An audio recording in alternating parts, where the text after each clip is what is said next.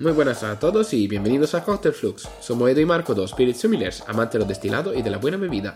Hablamos de novedades en el mundo de la hostelería, cócteles, materia prima, nonsense, destilado, con cata de productos, licores y más. Con invitados de todo tipo, conversamos con ellos de su trabajo y su manera de relacionarse con el mundo de la coctelería y hostelería. Hoy hablaremos de azúcar y más cositas.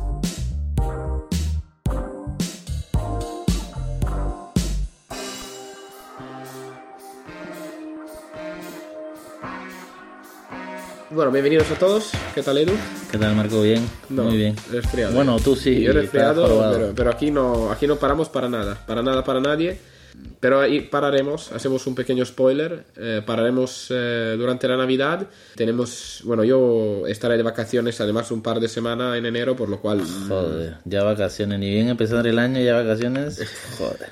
es que yo necesito vacaciones para Yo que tengo que esperar hasta verano del año que viene. Ya, es lo que hay. Pero yo el verano, el verano del año pasado no me fui de vacaciones, me fui una semana solo en, en, en septiembre, o sea que Ya te toca. me toca. Y nada, que aunque estar enfermo, eh, seguimos grabando. Edu, tú vienes de un lugar, eh, Ah, sí. aparcas, eh, hablamos de esto y Justo- luego te vas para hacer otras cosas.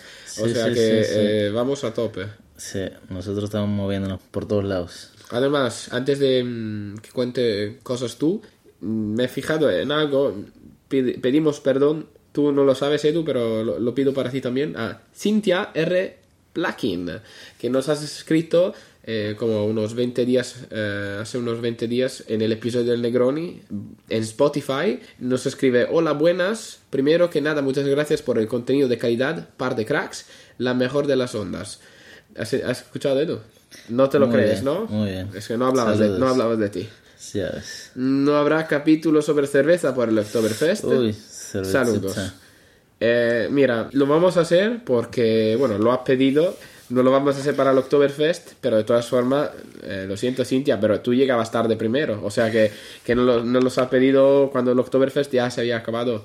Justo, Además- la semana, justo la semana pasada estuve con catas de cerveza. No, no, Es de pero además el. Oktoberfest se hace en septiembre, ¿no? Pero se llama Oktoberfest. Si me lo pides en noviembre, pues no hay Noviembre, rastro. Ya no hay rastro, ya los borrachos se han Noviembre. Fest. Diciembre, December Fest. Decemberfest, ya. Por lo cual, eh, sí, Cintia, haremos un episodio, pero no vamos a estar en tiempo, lamentablemente, para, para el Oktoberfest eh, pasado. Mm, ¿Qué has hecho tú? Ah, bueno, yo quería contarte, bueno, ya que no, no hemos podido hablar hace días. eh, justo ayer, ayer estuve en una bodega por eh, Villalba de Duero, que es una bodega, está muy chula, que se llama Vela. Lleva el nombre por una antigua propietaria, una hija de los fundadores de esa bodega. Está muy chula, eh, tiene muchos buenos vinos, comparte también propietarios con Rioja, esto sería como Ribera del Duero. ¿Dónde está Rivera entonces? Eh, no? pertenece a Ribera del Duero, está en Villalba de Duero, estirando como para Burgos. Y esta bodega está gigantísima, eh, actualmente está produciendo al año un millón quinientos de botellas. Madre mía. O sea, Muchos litros, ¿eh? mucho, mucho. Y la bodega está espectacular. Tienen barricas, eh, tienen un, subterráneas, tienen unas barricas increíbles. Tienen eh, las embotelladoras, tienen sus eh, depósitos eh, para la fermentación. Nos estuvieron explicando todo el recorrido. Estuvo, nos trataron muy bien. Fuimos de parte de la Cámara de Madrid con todo el grupo de sumilleres. Y fue un paseo que se recomienda para todo el que pueda, pueda ir y tenga ocasión, porque hacen muchas guías, eh, muchas visitas guiadas. Así que el que tenga oportunidad de probar, de estar ahí y, y catar todos esos vinos que tiene la bodega, pues se les invita. ¿Catarlo todos? ¿Cuánto, Todos, ¿no?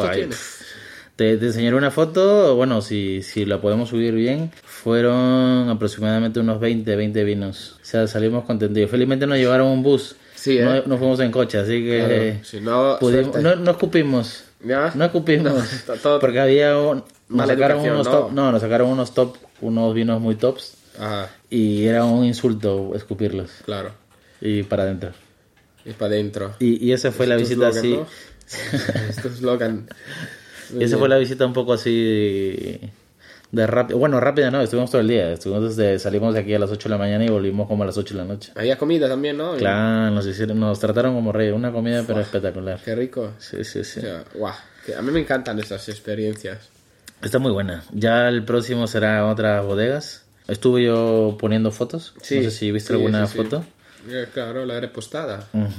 Y, y está, está muy chulo el lugar. Está, lo han reconstruido hace poco, lo han modernizado. Está muy bien, o sea, está muy moderna. Hablando de vino, yo el sábado he estado a la Venecia. Toma, así. Sí, al lado. No te dejaron entrar a Salmanguru y te pasaste al lado. No. La verdad no, tenía que, tenía que encontrarme con un colega y, y dije, bueno, tomamos un vinito de Jerez y ya está. Estaba petado. Eh, tuvimos que estar de pie y vamos, ese sitio está muy guay. Está muy guay, pero... eh, Es pequeño. eh, eh, no, no solo es pequeño, pero la posición, toda la gente que hasta ahora en Madrid, centro, en ¿Qué día? Navidad y tal, en sábado, sábado por la noche, o sea, quiero decir que no me lo esperaba de estar sentado, obviamente, pero que, que se recomienda también. Bueno, eh, hablamos de azúcar, ¿no? Sí, Ok. ahora el tema de hoy, Vamos a hacer, sí, vamos a hacer un- unos episodios Como- sobre un ciclo de materia primas, ¿no? De más o menos dónde y cómo y por qué. Como diría la cantante Celia Cruz, azúcar. ¿No has escuchado eso? No. Joder, bien culto. ¿Me la cantas, porfa? no. seguro. No seas tímido. Luego la ponemos ahí de fondo, la pone. Vale. Entonces, el- ¿qué es el azúcar? El azúcar es un disacárido. Disacárido significa dos, compuesto de dos moléculas, eh, justo glucosa y fructosa, que eh, son moléculas eh, así, por decir solteras, eh, singulares. No, no se pueden descomponer más, ¿no? ¿O qué? Las dos, ¿no? O sea, Glucosa que- y fructosa son Eso es, o sea, sí. que, que no es, es un azúcar, los azúcares más sencillos, eh, que juntos forman la sacarosa, que no es sacarina, ¿eh? No. Ojo, un día hablemos. Es que la sacarina no, no tiene. No tiene contenido de azúcar, por lo cual eh, no creo que nos interesa a nivel de fermentación ni de destilación. No, esto- Pero un día a lo mejor hablamos de eso también. Sí, mezclado con la stevia podemos hablar también, que es otro... Eso, sí, bueno, todos los endulzantes así, de, esa, de ese estilo. No, hablamos, vamos a hablar del azúcar de mesa. Eh, hay dos principales orígenes eh, del azúcar de mesa, la, la caña de azúcar, que es la más antigua. Y, ¿no? y que pocos creo que tienen. Bueno, sí, eso. Eh, fue el primer descubrimiento de- del hombre que empezó a chupar caña de azúcar y decir, uy, esta es dulcecita. Y también la remolacha azucarera, que es el, el azúcar más común hoy en día y, y- y es mucho más barata para producir. No tiene que traerla desde sitios tropicales y aguanta las temperaturas de Europa. Edu, ¿quién ha venido primero, el azúcar o el ron? El huevo, como el huevo o la huevo y gallina. gallina. Ya. El azuquitar, azuquitar siempre. Sí, eh, bueno, ya que estamos eh, así de rápido, ¿por qué decimos esto? Porque la gente, al hacer el azúcar, se, se le dejaba un producto, el subproducto del azúcar es la melaza, y la melaza sigue teniendo azúcares residuales, es de allí que proviene el ron de estilo hispánico y, y británico. O sea que una vez que la, la melaza está muchas veces agotada, en el, en el caso del estilo inglés, o si sigue teniendo azúcares en el estilo hispano, pues allí sí que se vuelve a hidratar y, y a fermentar añadiendo levadura, etc, etc. Por lo cual, eh, esto sería el origen de ron, ¿no? Eh, al final, después de... Sí, el origen de ron, después de llegar a, a Latinoamérica, ¿no? Sí. Después de ese viaje que tuvo que, que hacer la caña de azúcar para, para crear el ron. Sí, bueno, el azúcar también se funde a los 160 grados y calentándolo a los 210 se transforma en caramelo. Eso también es útil, ¿no? Eh, sacar vuestros termometritos Sí, que- y, y luego se quema. y luego se quema y luego es cáncer, puro Sí, cáncer. lo que usan muchos ya hablando, lo que un capítulo hablamos, lo del torrefacto, ¿te Sí, acuerdas del sí, café? Sí. Pues que metes eh, azúcar, quemas, carameliza y llegas a un, a un punto que ya es como un tostado torrefacto que es como quemado. Eso es. Bueno, y antes de usar el azúcar se, se tomaba mucha miel. Eh, era el endulzante, ¿no? De la historia, el endulzante principal. Eh, se descubrió la caña en Nueva Guinea, por lo cual la caña de azúcar es de Asia, no es de Sudamérica, para, por quien La- sí, mucha gente va a tener esa confusión. De que caña de azúcar va a mirar primero a Cuba, ¿no? Eso, bueno, a Cuba o donde Bueno, sea. sí, O, toda eh, si zona. alguien es cubano, si alguien es de Puerto Rico, dice Puerto Rico, ¿no? Si alguien es de Perú, dirá la caña de azúcar es de Perú. ¿A que sí? Y no. No, vale. no, no, eh, está más relacionada cualquier persona Al Caribe. al Caribe. Eh, no, la montaña es peruana. Eh, Ese es el pisco. ¿Ah, sí? Eh, Yo no sabía que el pisco... Qué va, qué va. Yo pensaba El que el pisco de era chile- es de chileno, ¿no? Es de Chile el pisco. Eso El- es. Nada, eh, hay referencias escritas también que dicen que el uso de la caña de azúcar se originó en India. Es referencia escrita de China. Por lo cual eh, dice que los indios eh, fueron los primeros que mm, eh, encontraron el método para refinar el azúcar y, y convertir el jugo en, en los cristalitos, por decir. Luego así por eh, así muy rápido eh, saltamos en la historia pasos de gigante, pero en agosto de 1422 eh, Cristóforo Colombo o, eh, o conocido también como Cristóbal Colón se detuvo en La Gomera, en las Islas Canarias, para cargar vino y agua con la intención de permanecer solo cuatro días. No obstante, eh, tuvo una relación sentimental con Beatriz de Bobadilla y se quedó un mes. Estas mujeres, tío, te retrasan, ¿no? Te, te paran de... O sea, uno quiere ir a una expedición y irse y, y, y tenía que quedarse cuatro días y por una mujer se ha quedado un mes. Joder, Marco. Yo lo entiendo, ¿eh? Yo lo entiendo todo. A ver, que... ¿Tú lo entiendes? Claro, te vas, a, te vas, vas a estar en un barco rodeado de hombres durante meses. Tiene que estar no te quedas, ahí. no te quedas un mes con tu chica. Ya ves. Eso es. Cuando finalmente iba a partir, ella le dio una caña, unas cañas de azúcar que fueron las primeras en llegar a América. Bueno, la caña llegó con, con Cristóbal, con Sí, Cristóforo. realmente en el segundo viaje fue en el segundo viaje fue que Cristóbal Colón llevó las cañas de azúcar, según la referencia que se tiene. Sí. Y bueno, en el siglo XVIII se descubrió de la manera de, de extraer azúcar de la variante de la remolacha, la remolacha azucarera. Y bueno, durante las guerras napoleónicas la producción de remolacha azucarera aumentó en Europa continental debido a la dificultad de importar azúcar cuando el envío fue objeto de bloqueo. Claro, hay guerras, eh, te, te bloquean el país, eh, te bloquean los comercios, es más fácil producirla que llegue de América y que te bombardean los barcos, ¿no? Pero eso fue Napoleón fue el que hizo el crecimiento de la de la remolacha de azúcar remolacha. ¿no? Sí. Eso sí. Bueno, eso sí, la verdad que se descubrió, se descubrió mucho antes, pero antes no había la necesidad. Por lo cual eh, la gente decía, ah, has encontrado azúcar en la remolacha azucarera. Ah, muy bien, muy bien. Y y luego, bueno, cuando ya es difícil obtener azúcar de América, bueno, ya es más útil. Oh, buena idea esa, vente para acá que la, que la implementamos. En el 1880 la remolacha azucarera era la principal fuente de azúcar en Europa. Yo quiero decir, desde, a lo mejor, en en lugar de en. Sí, sí. Porque sigue siendo. Sí, ahora mismo yo conozco algunas ginebras incluso que usan como base eh, el destilado de remolacha. Claro, claro, claro. Alcohol neutro muchas veces es simplemente destilado de, de remolacha. De remolacha. Ya está. A ver, que no tienen los mismos sabores de las cañas de azúcar, ¿no? Por lo cual no se hace ron de la remolacha azucarera, pero eh, se produce alcohol neutro de, de esos destilados en grandes columnas eh, de producciones de alcohol a- neutro de, y, y se usa como base para saborizar eh, las ginebras o base para añadir en vermouth o licores, vamos, producción de cualquier, cualquier cosa que no necesite... Licores, creo que más está tirado para licores. digo. Sí, cualquier cosa que no necesite una base de, de- de sabor de materia prima, ¿no? Luego, si hablamos un poco de, nos hablamos un poco de los tipos de azúcar. No, que hay muchos tipos de azúcar. Desde el azúcar blanco que está procesada, la panela, el azúcar moreno, el piloncillo, azúcar moscovado. eh, y podemos ver el, el proceso de la obtención del azúcar, ¿no? Que comienza con la cosecha, que es el cortado y recolección de la caña de azúcar. El almacenaje, que se de donde se determina la calidad, eh, donde se ve el contenido de sacarosa que tiene, la fibra y el nivel de impurezas. Eh, la caña es lavada y pesada. eh, y ese sería como el proceso de, de almacenaje que se tiene. Sí, ¿no? bueno, Pasas pues- cosecha, almacenaje. Luego, pasado eso, se llega el picado de la caña. La caña, ¿no? eh, la caña es troceada primero y pasado por el trapiche estas máquinas. Incluso creo que es en Málaga.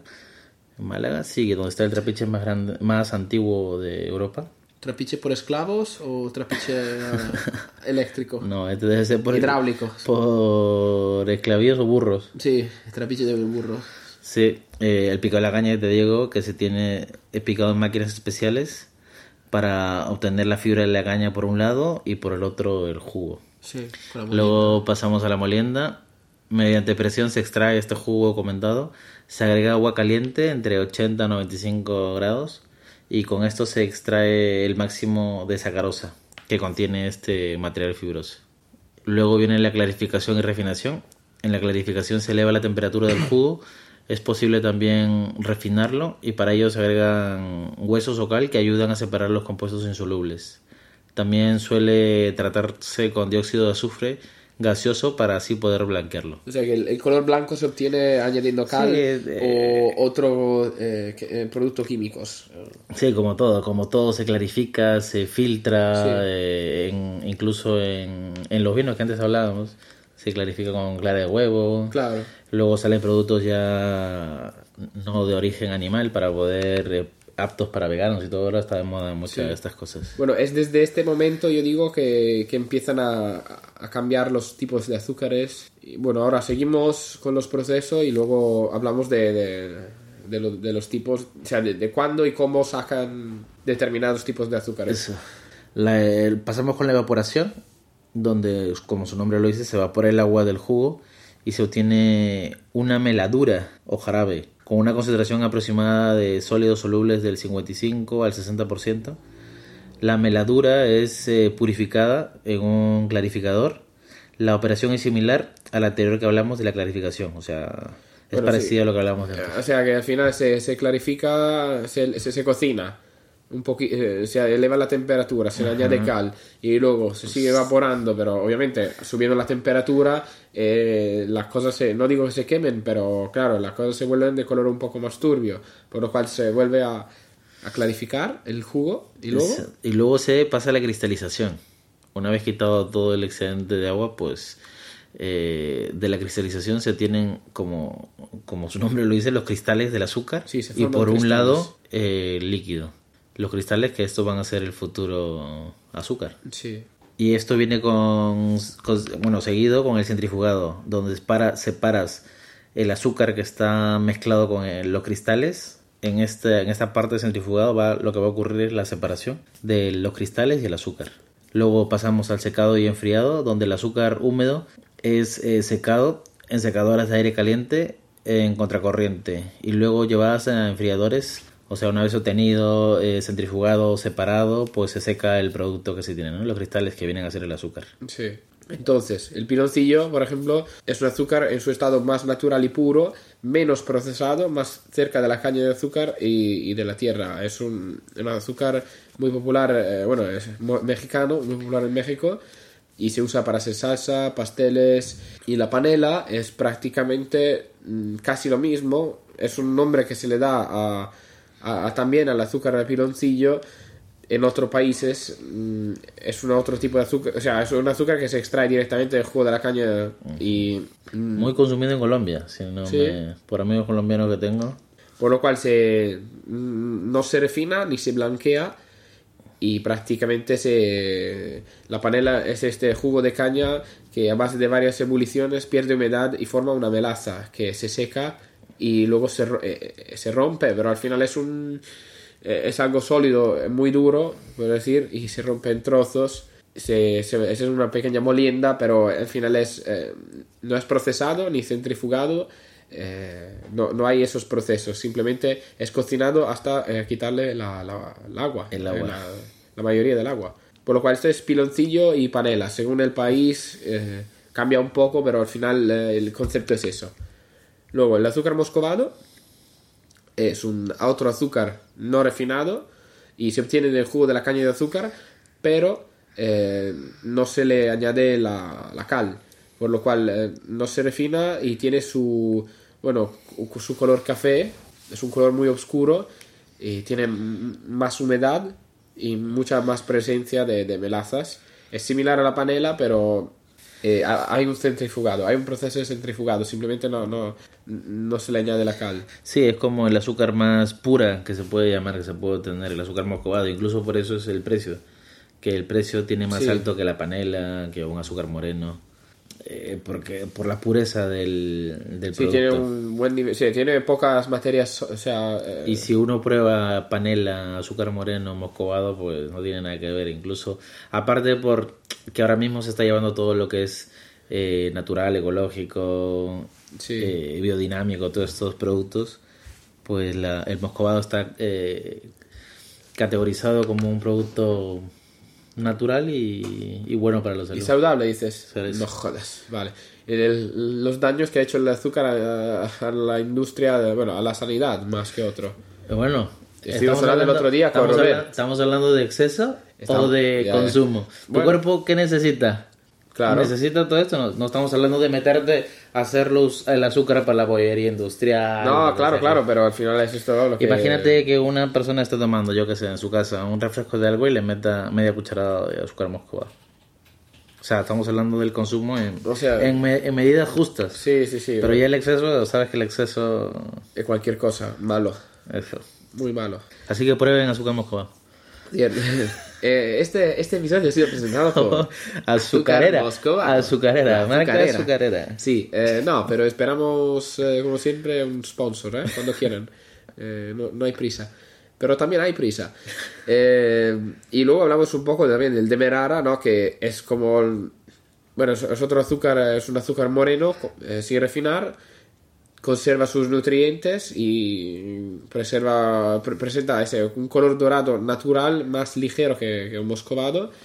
Es sometido a centrífuga para eliminar impureza y humedad y, y por lo cual se cristaliza, tiene un color menos intenso, es más crujiente porque tiene cristales eh, formados eh, y nada, tiene, bueno, es sorpresa, es dulce, como un azúcar, ¿no? ¿O qué? Exacto.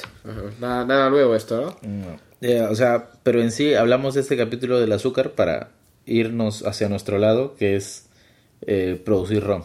Sí, bueno. O sea, el- ¿Ron o, o licores o es que... Ron, cachaza, eh, ¿qué más? bueno, sí, Licores. eh, Al final es, es una materia prima, se llama materia prima porque da origen a muchos productos. Entre el- la remolacha azucarera, que es la base neutra de elaboración de licores, amaros eh, y alguna ginebra, lo que sea, hasta llegar a, eh, bueno, las melazas para el ron que sean agotadas. Como el- y el, el- el- el jamaicano, por ejemplo, el estilo eh, británico, que sean todavía con azúcares, que, que es el estilo hispano, que, que sea el jugo propio de la caña, que se fermente, estilo francés o eh, agricole. o cachaza también ahí. o cachaza, claro. cachaza. Claro. Por lo cual sí, eh, la, el azúcar es muy versátil, nos deja todos estos productos, además de todos sus usos de, de, la, de la gastronomía. Eh, Y de la pastelería, lo que hablabas tú antes. Sí, sí, sí, es que es, es un, es un producto, Pastelería, eh, es droga, cocina. pura droga, y nos gusta.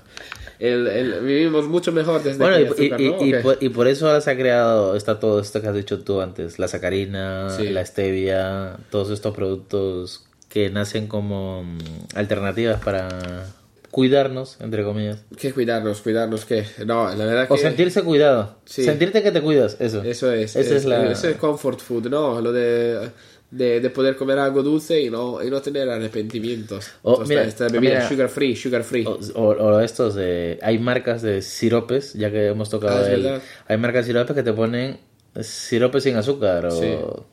Es verdad. Y claro, ¿qué- ¿de qué están hechos? Pues de, yo qué sé, sacarina o, o productos estos que no tienen nada de... Sí, de glucosa. eh, siguen endulzando, pero no conllevan una carga calórica como, como el azúcar. Cierto es que eh, la sacarina es completamente priva de nutrientes, no tiene nada de, de nutrientes. Es solo dulce, no es Dulce, azúcar, no tiene muchas calorías, pero que no aporta nada a nuestro organismo. Y Claro, Eso- y- pero los siropes buscan eso. Por ejemplo, cuando Claro. alguien te dice, no, no tiene azúcar, pero es dulce, vale. ¿Dónde está la trampa? Ya, tiene que tener, ¿no? Bueno, sí. Trampa, eh, sí, no, al final, eh, como hemos dicho, todo en, en medida. Está bien tomar algo dulce de vez en cuando. Yo soy un drogadicto del dulce, me gusta el dulce, voy a morir, voy a morir de dulce. Por eso tomen no cócteles dulces, sino negrones. Eso, bueno, es que el Negroni también tiene Uy, mucho azúcar. ya, es, sí. es el problema, es el problema que, que por cuanto tú quieras darle vuelta, eh, el Campari Eh, tiene mucho azúcar, el vermut tiene vermut. azúcar. Bueno, no, tomen otra cosa, entonces. Eh, vodka a palo seco. Ya está. A ver, cualquier destilado en realidad que, que, que no esté edulcorado, en realidad no tiene por qué ser dulce. No, es que cuando la gente va a tomar, toma vodka con Coca-Cola. Eh, y ahí Es lo estás. que hay. Vodka Red Bull. Uf, esto sí que es bueno. Una bomba. Así, así es. Y bueno, se ha concluido nuestro primer episodio sobre la- las materias primas que, que vamos a, a ver durante este mes de diciembre. A no ser que haya algún invitado que, que conseguimos concretar, os tocará aguantarnos. Y hablar un poco de las materias primas. Que, Que esperamos que sea interesante, vaya- ¿no? Que- se nos vaya ocurriendo. Bueno, sí, por lo cual ha llegado el momento más triste, nos despedimos, se, se acaba el mejor episodio de la semana. Y recordamos nuevamente seguirnos en Instagram, arroba Flux. Vamos a estrenar un episodio todos los domingos hasta llegar al puente de. Bueno, al puente, al, al parón de diciembre, de Navidad, eh, para que todo el mundo tenga tiempo de pasarlo con su familia eh, y escucharnos, obviamente. Tal cual. Eh, yo me espero que estarán todos con. Ahí en la Nochebuena escuchando. Eso es. eh, Capítulos anteriores. eso es. Si habéis perdido un capítulo, no lo escuchéis solo. Juntar la familia y escucharnos toda la vez. ¿No? ¿Eh? Hay que difundir el verbo, hay que difundir la palabra de Concept Flux. ¿A que sí? Tal cual. Por lo cual, nada. Nada más, despedirnos. Muchas gracias a todos por escucharnos. Y os fuerte digo, see you later.